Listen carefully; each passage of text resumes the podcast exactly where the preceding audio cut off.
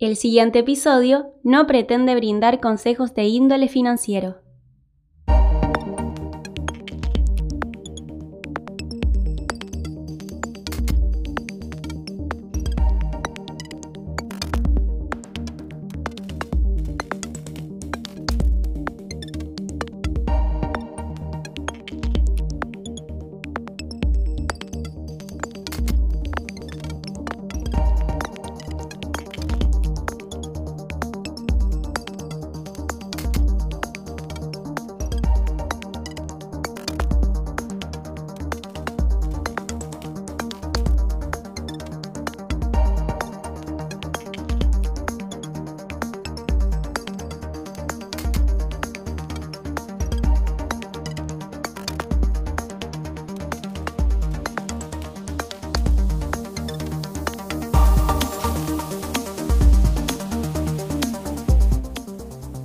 En Argentina, últimamente, se escucha muchísimo la palabra LELIX. Pero, ¿qué son? ¿Por qué se hace tanto énfasis en este concepto? ¿Y cuál es el problema que las mismas arrastran?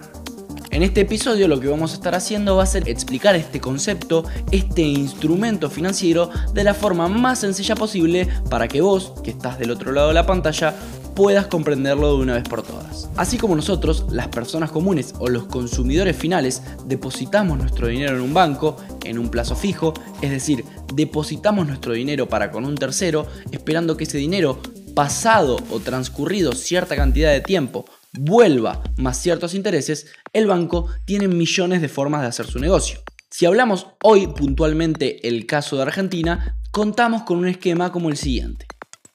En Argentina hay muchísimos, pero muchísimos pesos en circulación. Es decir, hay más dinero del que se demanda. Sobra dinero. El Banco Central no quiere que eso ocurra, no quiere que haya más dinero del que realmente se exige. Es en este entonces en donde termina ocurriendo algo así como lo siguiente. Los bancos comerciales, con el dinero que les sobra, lo que hacen es darle ese mismo dinero al Banco Central. El Banco Central, a cambio de ese dinero prestado, les otorga las LELIX. Para que vayamos teniendo un primer concepto de qué son las LELIX, las LELIX funcionan básicamente igual que un plazo fijo, solo que a ellas solo tienen acceso los bancos comerciales. Todo este esquema se traduce a lo siguiente. Vos le das tu dinero como usuario a tu banco, esperando que después de cierta cantidad de tiempo ese dinero vuelva más sus respectivos intereses.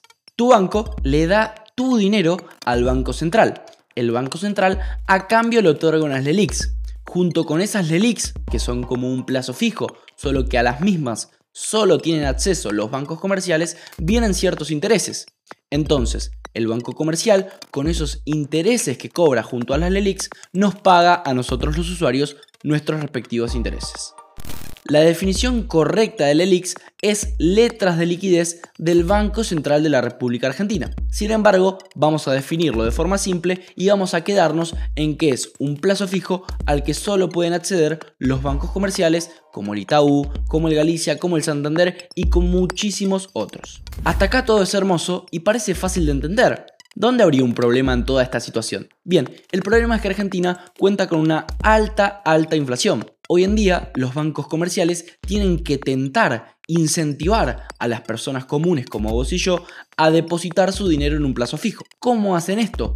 Con altas tasas de interés nominalmente hablando. Es decir, no tiene sentido alguno si yo como usuario dejo 100 pesos en mi banco y después de un mes tengo tan solo 101 pesos si la inflación mensual ronda los 10 puntos.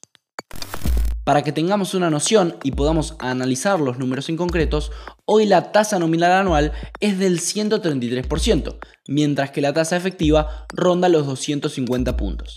Ese interés que nos paga a nosotros el banco comercial, reitero y repito, sale del interés que le paga el Banco Central a esta entidad, es decir, sale de las LELIX. Ahora, acá está el punto en cuestión. ¿De dónde saca la plata el Banco Central para pagarle a los bancos comerciales y que los bancos comerciales puedan cumplir con sus ahorristas?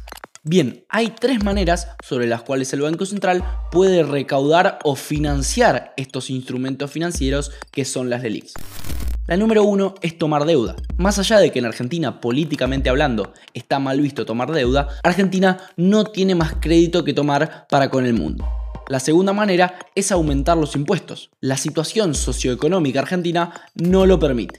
Y la tercera y última es que el Banco Central decida emitir moneda y con esa emisión de nueva moneda financie las LELIX, que es lo que termina sucediendo.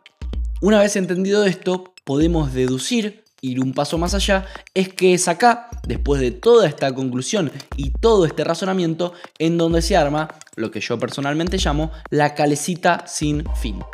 El Banco Central emite dinero para pagar las LELIX a los bancos comerciales, para que los bancos comerciales puedan pagarle sus intereses y devolverle su capital inicial a los ahorristas, es decir, a las personas que colocaron un plazo fijo. Dado que los bancos comerciales mantienen una alta tasa de interés nominalmente hablando, por el contexto inflacionario en el que se encuentran, el Banco Central debe emitir una cantidad considerable de dinero para que los bancos comerciales, una vez cobren ese dinero de las LELIX, puedan cumplir con su palabra. Hoy en día estamos hablando de que el Banco Central emite 2 billones de pesos por mes, es decir, un 2 y 12 ceros. Esta emisión de dinero con la cual se financian las LELIX genera más inflación.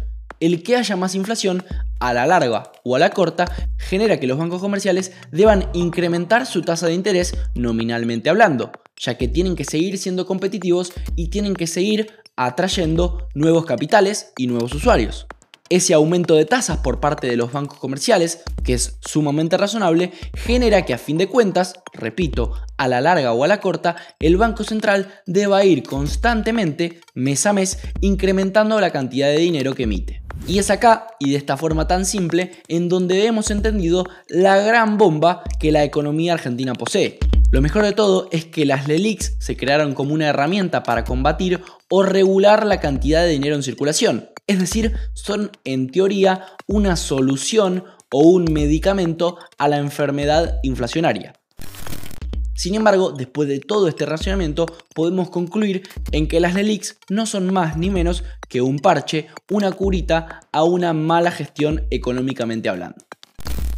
Para que vayamos más allá y toquemos los números en concreto, debemos mencionar que hoy Argentina tiene tres veces más cantidad de dinero depositado en LELIX y en plazos fijos que dinero circulando en la economía, es decir, que base monetaria. Lo peor de todo es que esta pelota de dinero que se fue generando no hace más que crecer. Recordemos el funcionamiento de la calecita sin fin que fui comentando anteriormente. Hoy Argentina tiene 21 billones de pesos en LELIX y en plazos fijos. Tiene 7,5 billones de pesos de base monetaria. Es decir, en la economía circulan 7,5 billones de pesos. Y tiene 2 billones de emisión mensual. A Argentina los números no le dan. Espero que con toda esta explicación les haya quedado un poco más claro este concepto, este término del ELIX y también que hayan podido indagar un poquito más allá en el problema que las mismas representan. Nos encontramos en el próximo episodio y recuerden, la descentralización es inminente.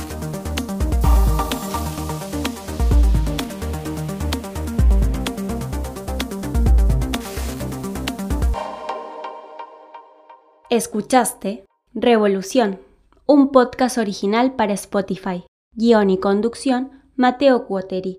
Música original, Gabriel Pietronave. Producción, Leonardo Pisani. Locución, Camila Aranda.